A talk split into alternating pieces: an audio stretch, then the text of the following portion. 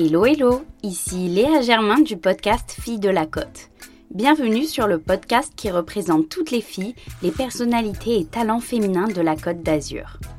Ici, vous découvrirez leur parcours inspirant, leur combat en tant que femmes, leur ambition et bien sûr leur spot préféré de cette région.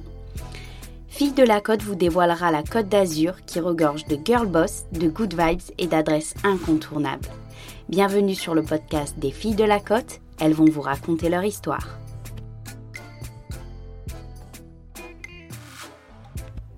Aujourd'hui, nous accueillons une businesswoman hors pair, à la créativité débordante, au style rock inimitable et au mindset ultra positif. Cette femme, c'est Céline Molière, cofondatrice des coffee shops Emily and the Cool Kids.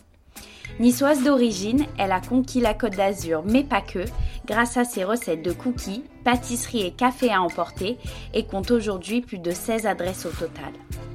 Inspirée de la culture américaine, cette girl boss n'en reste pas moins une véritable azuréenne.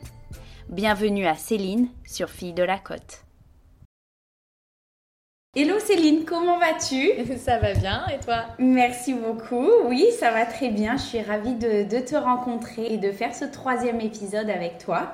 J'ai lu beaucoup d'articles à ton, à ton sujet, donc j'ai hâte que tu nous en racontes un petit peu plus. je vais essayer de ne pas me répéter, de te dire des choses inédites. Ah yes, en exclusivité. Alors, je commence à prendre l'habitude de, demander à mes invités de se présenter rapidement, donc euh, faire un petit peu euh, une grande lignée de leur situation pro, perso et de leur lieu de vie sur la côte. D'accord. Donc, je suis Céline Molière, cofondatrice de Emily and the Cool Kids, anciennement Emily's Cookies. Donc, ça fait quand même 14 euh, ans que je fais ce travail ah de, dirigeante. C'est le, le travail que j'ai fait le plus longtemps dans ma vie. C'est vrai, parce que j'ai vu que tu étais passée par plusieurs choses, pas mal d'expériences. j'ai pas mal, euh, voilà, pas mal d'étapes. On va dire que voilà, c'est l'expérience euh, la plus, la plus longue et la plus enrichissante que j'ai professionnellement.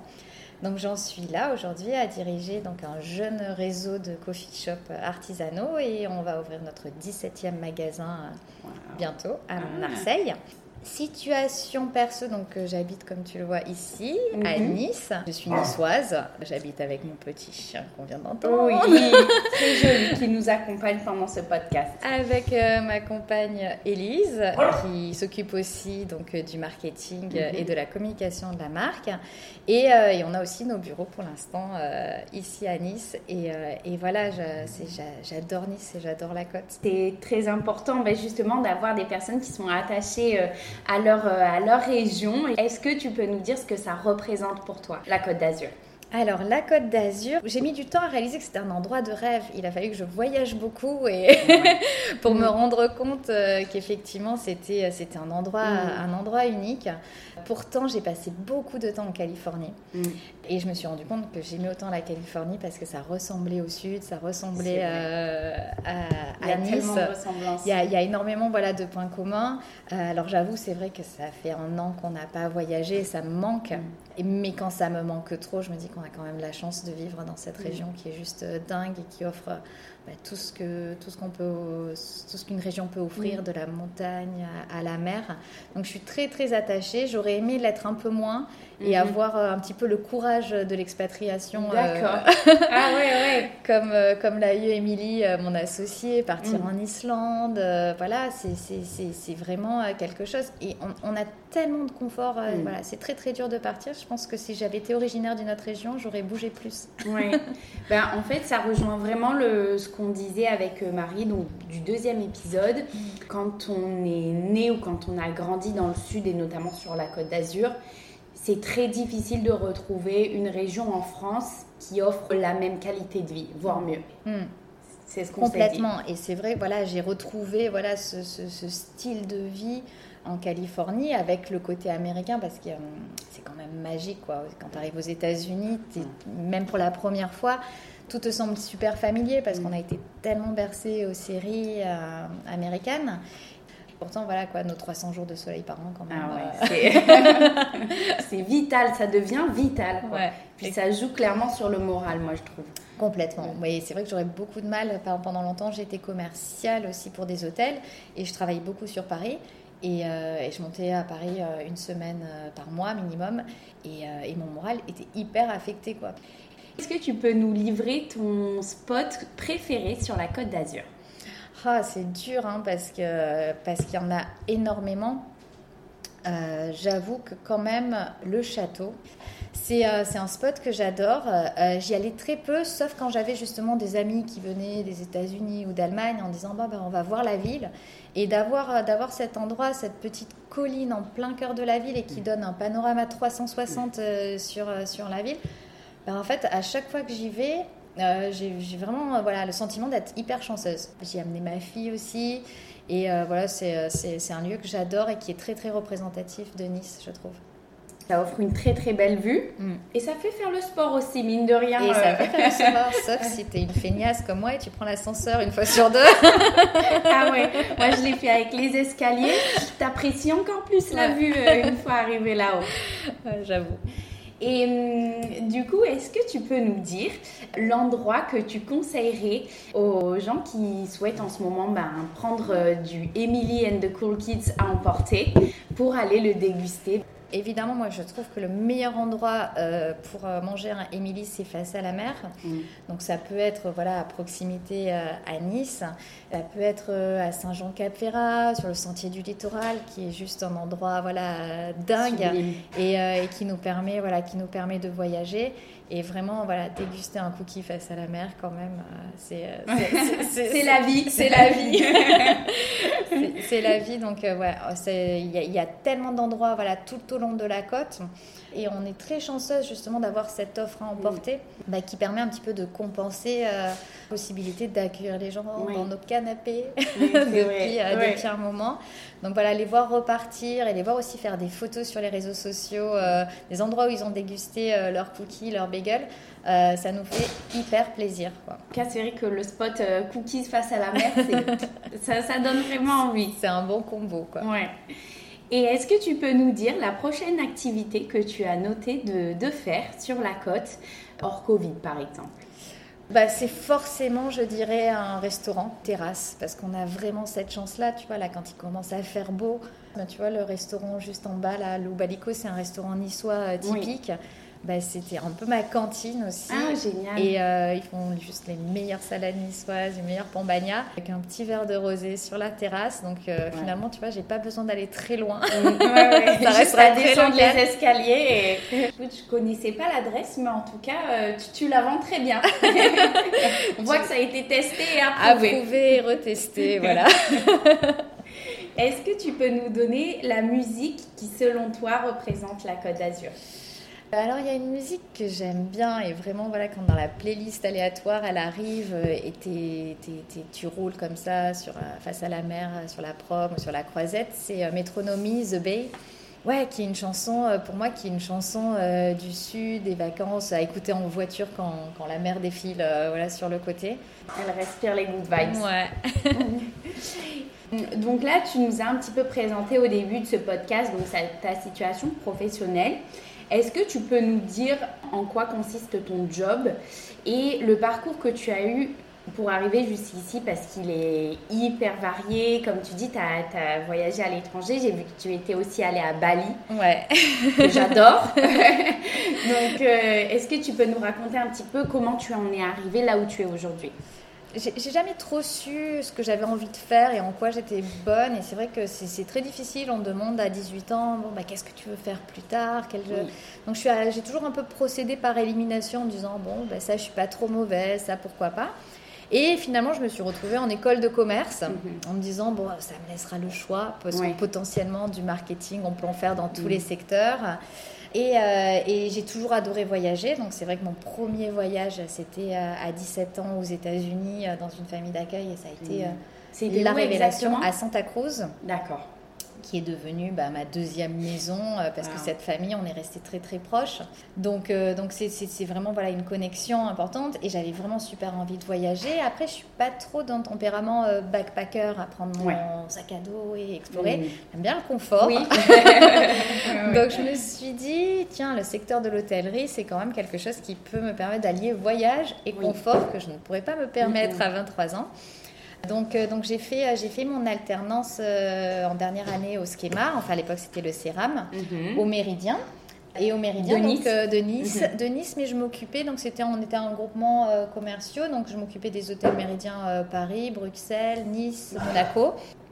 Euh, j'avais, quand même la chance d'avoir pas mal de responsabilités pour, euh, pour, mon jeune âge. Et j'ai commencé ma carrière dans l'hôtellerie. Et l'hôtellerie, ça a été vraiment, vraiment euh, une grosse, une grosse découverte, une grosse passion. Mm. Parce, que, parce que c'est un métier de, de rêve. On, mm. vend, on vend du voyage, on vend une destination. Et là, je me suis retrouvée justement à vendre la Côte d'Azur. Et, et à voir ma région telle que les autres la voyaient. D'un autre œil, en fait. Et à réaliser, voilà, typiquement la chance que j'avais. Euh, ça a été une super expérience, euh, l'expérience Méridien. Et puis ensuite, bah, j'ai eu la chance voilà, d'avoir, euh, d'avoir une proposition pour être responsable directeur marketing et commercial pour un lancement d'hôtel à Bali. Et comment ça s'est fait en fait exactement? Ça c'est génial, c'est ça c'est dingue. C'est incroyable, surtout, ouais, surtout à 20, 27, ouais, 26 ans. donc c'était un promoteur, un promoteur immobilier niçois qui est tombé amoureux de Bali, qui a acheté un hôtel là-bas. Mhm. Et voilà, et qui, euh, lui, à la base, son métier, c'était l'immobilier, et qui m'a proposé de faire partie de l'aventure. Donc euh, une aventure géniale parce que c'est un hôtel euh, mythique à Ubud.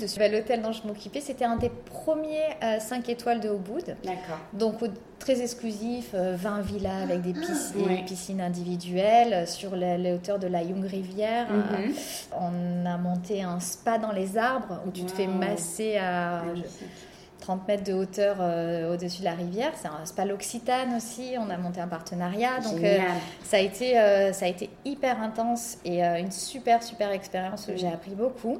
une expérience un peu fatigante et, et une expérience que j'ai fait en parallèle. Ma fille avait 9-10 mois à l'époque quand j'ai pris voilà, le challenge Bali.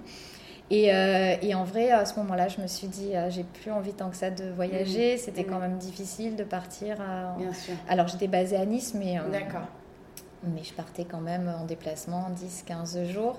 Et, et, quand tu es triste à Bali, tu te dis mais c'est quoi mon problème? Je suis dans un décor de rêve, en train de pleurer face à une vue de dingue. Je savais dans ma tête que par contre je montrais un jour mon projet. Ça, ça s'est décidé, je sais d'aussi loin que je me rappelle. Euh, j'ai vraiment eu ce tempérament euh, entrepreneurial. Mes parents étaient commerçants. Donc je me suis dit, bah, c'est le moment peut-être euh, pour faire mûrir mon projet. Et, et c'est là que j'ai rencontré Émilie. Mm. Et on a commencé à réfléchir à ce projet qu'on avait en commun en discutant. On s'est rendu compte voilà, qu'on avait vraiment un projet qui, qui, était quasiment le même. Mm-hmm. Et elle était très douée en pâtisserie. Moi, j'avais plus le côté marketing. Euh, gestion. Et pendant un an, on a réfléchi à, notre coffee shop de rêve, celui dans lequel on voudrait aller, celui dans lequel on voudrait recevoir des gens. Et, euh, voilà, et en 2007, en janvier 2007, on a ouvert le premier rue Alberti.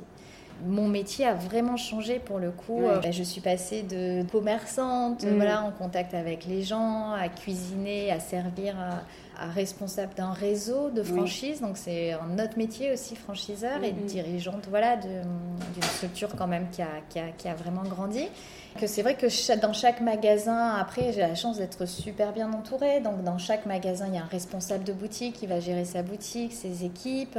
Après, j'ai un, une direction avec une responsable de production, une responsable RH, euh, une à la communication, marketing. Alors, c'est très féminin hein, quand même. Hein. c'est très bien. Moi, ça me va parfaitement. voilà, on, rétablit un peu euh, la balance. Et puis après, mes franchisés, qui eux sont des indépendants. Euh, qui ont leur propre staff. Donc, euh, bah ouais, du coup, au final, ça fait quand même, euh, voilà, ça, ça, fait quand même pas mal de gens. Et, et, quoi qu'il en soit, comme dans tous les projets, on peut rien faire seul. C'est eh vraiment la force voilà, des équipes qui, qui fait la différence. Justement, comment, avec toutes ces facettes de ton métier qui sont hyper variées en fait et qui ont évolué avec le temps, Comment tu t'organises? Est-ce que tu as une journée type, par exemple? Ben non, justement. C'est, euh, et c'est ce que j'aime dans ce métier. C'est euh, typiquement, tu n'as pas deux journées qui se ressemblent. Ce qui est sûr, c'est qu'elle finira jamais comme tu avais prévu. Donc, La to n'est pas forcément remplie à chaque fois. il faut faire le deuil voilà, de, de se dire, euh, voilà, j'avais prévu de faire ça, ça, ça, et finalement, je suis partie sur autre chose. et voilà, et moi ce que j'aime, c'est vraiment la variété euh, de, de, ce métier. Tu vois, là ce matin, euh, avant de te voir, bah, je rencontrais un, un, futur franchisé potentiel, donc voilà, qui me parlait de son projet, etc. Donc ça c'est hyper excitant et c'est une des parties que j'adore parce que Enfin, je me sens tellement reconnaissante d'avoir des gens qui me font confiance pour les aider à monter leur projet d'entreprise et qui font confiance à notre expertise. Donc ça, c'est euh, vraiment une partie de mon boulot que j'adore. Euh, hier, on faisait une dégustation de produits végétaux avec un fournisseur, avec ma responsable production pour voir comment euh, on pouvait adapter des recettes et, et, et, intégrer des nouvelles options végétales. Donc, donc voilà, j'essaie vraiment d'équilibrer les moments de plaisir avec euh, des moments euh, qui vont être euh, nécessaires pour l'entreprise et qui vont, voilà, qui vont être un peu, plus, un peu plus lourds. Mais voilà, c'est un privilège énorme aussi de pouvoir justement avoir, avoir cette possibilité de dire voilà, à ce moment-là, j'ai placé mon yoga. Oui. J'entendais Inès. Oui, c'est ça, exactement. Pareil. Ça, ça, fait vraiment le truc, nous, les entrepreneurs, on place toujours un moment pour faire du yoga. non, mais c'est bien, il faut s'accorder. Euh, comme euh, ben, si tu as envie de travailler jusqu'à 2 h du matin, mm. tu peux aussi. Tu parlais de Bad Girl Good Case. Euh, est-ce que tu peux nous en parler un petit peu plus? Parce que c'est vrai que tout le monde connaît Emily and the Cool Kids, anciennement Emily's Cool Kids. Mais c'est vrai que Bad Girl Cool Case, moi j'ai découvert ça à travers justement tes interviews. Du coup, c'est euh, un pari aussi qu'on a fait de dire euh, bon, bah, on, on, va monter une nouvelle structure, bon, basée sur notre savoir-faire, hein, qui est quand même la pâtisserie. Mais on a envie de tester autre chose, donc toujours vachement inspiré des voyages. Donc il y a il y a vraiment une nouvelle vague de salons de thé londoniens qui mm. se sont complètement euh, révélés euh, ces dernières années avec des, choses très visuelles, du girly. On avait testé déjà au sein d'Emily's le cake design. Mm-hmm. Donc euh, j'avais travaillé avec encore une Emily, qui est donc associée aussi avec moi sur Bad Girls et qui est une cake designer bordelaise à la base et qui est, venue, qui est venue à Nice pour travailler avec nous. Donc, euh, donc on s'est dit, allez, on va, on va se lancer sur un concept un petit peu différent, plus premium, avec du service. Donc euh, voilà, c'est quelque chose. Alors malheureusement, bah, fin 2019, euh, mm. voilà, c'était pas, c'était pas le bon moment pour me lancer un mm-hmm. concept. donc voilà, on a la chance quand même d'être à Cap 3000, donc vraiment d'avoir une vue mer, ça aussi, mm-hmm. c'est juste dingue en fait d'avoir d'avoir 150 mètres carrés face à la mer. Donc voilà, bah là, là, là, ça fait plus d'un an. Malheureusement, voilà, le, là, le magasin est fermé mhm. aussi, euh, puisque les centres commerciaux euh, sont fermés. Mais, euh, mais on a adoré, on adore voilà, l'accueil aussi des gens par rapport à ce côté un peu magique quand on mixe une jolie déco et des pâtisseries ah, visuelles. Donc on a, on a envie d'y manger et de se prendre en photo. Ouais, ouais, ouais. Et donc Céline, là tu parlais du côté très féminin de tes équipes, donc ça tombe bien parce que c'est un des aspects qui est abordé dans, dans ce podcast. Toi, comment tu te sens en tant que femme dans notre société? Vaste question. oui. Ouais, non, non, moi j'ai jamais eu, euh, voilà, j'ai jamais eu de, de, de, soucis avec ça. C'est quelque chose qui est revenu euh, régulièrement justement dans les cercles un peu entrepreneuriaux féminins et euh, tu essaies de voir rétrospectivement ce que tu as fait parce que tu étais une fille, ce que tu n'as pas mhm. fait, ce que tu aurais aimé faire. Et, euh, et j'ai l'impression, et ça, je pense que ça vient de mon éducation, de ne jamais m'être posé la question. Mm. Euh, est-ce que je peux me le permettre? Est-ce qu'une fille peut faire ça? Est-ce que et, et ça, ça, a été un espace de liberté énorme, mm. voilà, de, de m'apprendre ça que, que être une fille, euh, c'était pas la question. Ben oui, euh, et, euh, et, et, je trouve ça, voilà, je trouve ça super d'avoir été élevée de cette manière-là, parce que vraiment, je suis obligée de me poser le truc rétrospectivement pour me dire, mais est-ce que c'était vraiment un problème? Mm, mm, mm. Donc, effectivement, je me rends compte que dans certains milieux, bah, notamment par exemple sur la levée de fonds, on voit pas beaucoup de femmes, mm. donc euh, des milieux financiers, etc., ou le milieu de la restauration aussi, qui est un milieu quand même un peu, un peu sexiste, sur lequel on a dû essuyer des remarques, un mm-hmm. petit peu, voilà, de pas être trop prise au sérieux, etc. Mais, mm, mais assez rapidement, j'ai toujours réussi à repositionner euh, sur le terrain de la mm. compétence et sur le terrain de oui, je suis une fille, et alors, enfin, comme je suis petite, et alors, je suis tatouée, et alors? Euh, donc, donc, donc vraiment, voilà, pour le coup, je je n'ai pas l'impression que ça a été un frein ou un mhm. moteur. Mhm. Vraiment, euh, voilà, j'ai fait, fait, le job de la même, euh, ben, j'aurais fait le job de la même manière, je pense. C'est vraiment hyper intéressant parce que euh, j'ai des ressentis différents à chaque fois, mais c'est ce qui revient souvent dans le monde entrepreneurial.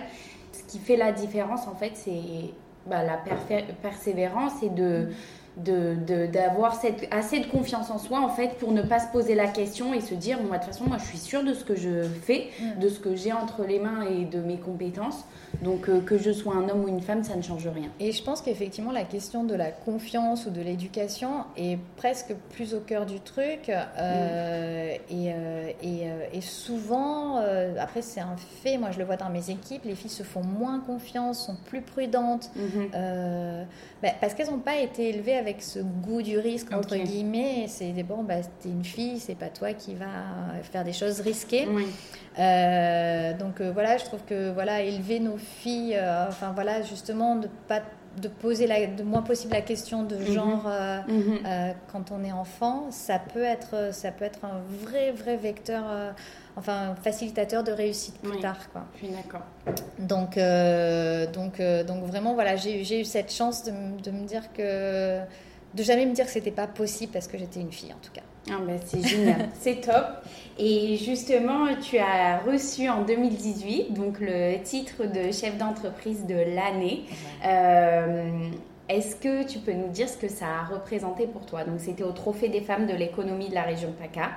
Et moi, je suis très fière en tout cas de, pouvoir interviewer euh, une femme qui a reçu ce titre. Je suis hyper admirative en tout cas. Bah, merci beaucoup. Non, c'est vrai qu'en plus, moi, j'ai pas, j'ai pas fait de compète sportive, tout ça quand j'étais jeune. Donc en fait, je suis pas du tout habituée au prix. Et, euh, et je suis pas très compétitive mhm. non plus. Euh, après, je trouve que ces prix ont le mérite de mettre en lumière euh, l'entrepreneuriat et l'entrepreneuriat au féminin. Donc été évidemment mais super euh, touchée. En plus, c'était une année difficile, l'année 2018, puisqu'Emilie était partie en Islande. Mhm on passait dans une optique de croissance. J'avais mes équipes à l'époque, euh, les équipes historiques, qui ne me suivaient pas vraiment dans cette, euh, dans cette croissance-là. Mhm. Donc euh, j'ai ressenti, ouais, c'était, c'était vraiment nouveau comme sentiment, voilà, ce sentiment de fierté, de reconnaissance. Alors on est toutes motivées par, et toutes et tous motivés par des choses différentes. Il y en a mhm. certains, effectivement, c'est la reconnaissance, il y en a c'est l'argent, il y en a c'est la dynamique de projet. Euh, et, même si je ne suis pas motivée par euh, la reconnaissance, euh, ça m'a fait du bien. quoi. J'étais, tu vois, il est, posé là sur l'étagère. Ah, le voir Et, et, et, voilà, je me suis sentie quand même voilà, vraiment fière. Je crois que dans mon petit discours, j'avais fait une dédicace à un de mes profs qui, qui m'avait voilà quoi, qui qui pas été cool sur euh, sur sur ses prédictions sur mon avenir. J'ai fait une petite euh, un petit clin d'œil en disant finalement euh, à mon prof d'éco qui m'avait un peu tué en disant que j'irais nulle part. Je fais ce prix de l'économie il est pour toi. c'est génial. J'avais ma petite revenge. ah J'étais impressionnée. C'était vraiment des femmes euh, brillante euh, dans le jury qui était nominée avec moi, nommée avec moi. Mhm. Euh, donc, donc voilà, c'était c'était très très chouette et, et, voilà et la course au prix, je me dis c'est pas pour moi, mhm. mais un petit truc de reconnaissance de temps en temps, ça, fait plaisir. on le prend avec plaisir. Est-ce que toi tu as un modèle féminin? Oui, j'en ai, euh, j'en ai plusieurs. Alors, euh, des femmes inspirantes, euh, elles sont pas forcément connues, mhm. mais je pense notamment à une, c'est Valérie Amirati. C'est ma comptable. C'est la personne, la première personne à qui on a parlé du projet quand il y avait rien. Et elle a été, voilà, elle a été embarquée dans le projet. Elle nous a suivis. Elle nous a permis de mettre les chiffres à plat, aller voir les banques, elle était de conseil, ben, d'une bienveillance. Aujourd'hui, elle est présidente, euh, pour quelques mois encore, puisque bientôt ça change de présidence, de l'association Initiative. Ah oui, je connais. voilà, Côte d'Azur, qui est vraiment une association dans laquelle euh, je suis bénévole, mais qui, m'a, mhm. qui nous a énormément aidé à l'époque. Pour la création Pour la création. Mhm. Bah, vraiment, sans eux, ça aurait été euh, impossible. Donc, vraiment, il y a eu une oreille vraiment bienveillante auprès de cette, cette association. Et, euh, et, voilà, Valérie, elle a un parcours, euh, elle a un parcours incroyable euh, de, de, de, femme un peu de l'ombre des, des, entrepreneurs parce que c'est elle, c'est sans elle, voilà, les projets ne se font pas. Euh, c'est elle qu'on va voir euh, quand on a des soucis, quand on, euh, on a des doutes. Et, et, voilà, elle va bien au-delà de son rôle de comptable. C'est plus que. Pour moi, c'est comme un mentor. Mhm. C'est vraiment quelqu'un qui m'a vraiment accompagnée dans ce parcours entrepreneurial avec avec voilà avec tellement de, de, de, gentillesse et c'est voilà j'ai vraiment vraiment la chance voilà, d'avoir mhm. croisé ce type de personnes dans ce parcours et après, évidemment, il y a des femmes connues comme euh, Gisèle Halimi, qui, euh, voilà, qui, sont, euh, voilà, qui, sont des personnalités bah, qui, qui, ont incarné le féminisme et mhm. l'avancée dans, dans les luttes pour les femmes, voilà, dont je suis très, très admirative. Et, et, puis moi, bah, je viens aussi, j'ai longtemps joué de la musique, la guitare, de la basse, des groupes de rock. Mm, et, dans un univers bien créatif. Ouais. et même si je suis pas très bonne musicienne, je suis très très inspirée par ces filles du rock. Mhm. qui, qui, elles, ont, avancé pareil. Oh, t'inquiète. Indy grogne. Indy n'est pas d'accord. Euh, ces filles, voilà, ces filles du rock qui ont avancé dans des milieux assez masculins et, euh, et qui ont été très inspirantes aussi. Mm. Que voilà, avoir des rôles modèles, c'est aussi se dire, euh, je peux le faire. je, je, voilà, avoir des modèles inspirants, c'est hyper important. Et tu vois que les femmes sont souvent gênées d'avoir bah, tu, vois, tu prends par exemple Valérie, quand je dis mais Valérie, mais merci, mais c'est énorme ce que tu fais moi, c'est rien. c'est vraiment. Euh, et pourtant, c'est tellement important d'être bien entouré et bien conseillé quand on se lance. Euh, c'est vital. C'est ce mm. qui peut vraiment euh, mener à ta perte si ce n'est mm-hmm. pas le cas. Et, et vraiment, et moi, toujours, voilà, quand j'essaie de travailler sur mes points forts et euh, mes points faibles, et, l'année dernière, j'ai fait un, une formation euh, assez intéressante sur, euh, sur, sur, sur ça s'appelle les itinéraires du dirigeant. Et donc, pendant un an, je suis retournée un petit peu à l'école avec d'autres dirigeants pour, pour analyser. Et, et c'est vrai qu'il en est ressorti qu'une de mes grandes forces, c'était ma capacité à m'entourer. Et je dis souvent ça, moi, je suis bonne en rien, spécifiquement. Je suis pas une bonne pâtissière, je suis pas une très bonne manageuse, etc. Mais par contre, j'ai la capacité justement à bien m'entourer mm. et à m'entourer de gens qui sont très compétents euh, dans les choses dans lesquelles je, suis mm. moi. Quoi. Donc, voilà. Ce qui est une très belle force. Ma force, c'est de, de trouver des compétences euh, pour euh, voilà, de trouver des gens qui font mieux les choses que moi en fait. il, faut, il en faut toujours. Donc on va arriver à la catégorie que j'aime bien parce que c'est une catégorie qui est diverse, je l'appelle, parce que c'est des questions un peu fourre-tout, mais c'est mes petites préférées. Est-ce que tu peux nous donner ta douceur préférée qu'on peut retrouver chez Émilie? Ah là là, ma douceur préférée. Alors moi. Douceur ou pas forcément, parce qu'on fait aussi du salé. On fait aussi du salé, ouais. Et, euh, et je t'avoue que mes goûts ont vachement évolué. Donc j'étais mhm. une fan de cheesecake absolue, euh, à tel point que c'était, ça constitue tous mes repas de midi pendant euh, des mois d'ouverture. Donc voilà le cheesecake. Et, et aujourd'hui, voilà, ce que j'aime, c'est aussi le salé. Euh, et, surtout les petits déj salés. Mhm. Donc en fait, après, on a une carte de brunch euh, assez, assez large. Mais mon truc favori, c'est vraiment un bagel. Alors, en plus, nos bagels de, breakfast, ils sont hyper moelleux, mhm. avec de l'avocat, du bacon, mhm. de l'œuf et du cheddar. Et ça, euh, en fait, pour moi, c'est vraiment le truc que, j'ai envie de manger au réveil. Oui. Donc, j'ai vraiment. Comme aux États-Unis. Ouais, vraiment, voilà. Euh, et, pour moi, voilà, le combo euh, avocat, bacon, œuf cheddar euh, dans un mm. pain moelleux.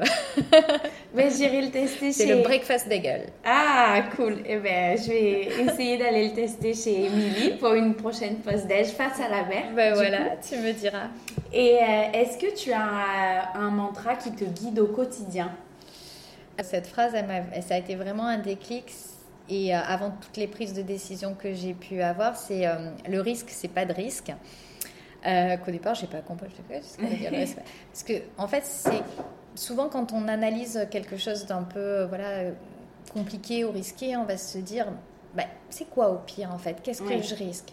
Et finalement, tu t'aperçois que le vrai risque, c'est pas c'est de pas le prendre ce risque et, de rester là où tu es et mm. de t'empêtrer dans une situation, etc. Et après, moi, j'ai un tempérament naturellement. Alors, je suis bélier, ascendant bélier. Mhm. Donc, autant te dire que les décisions.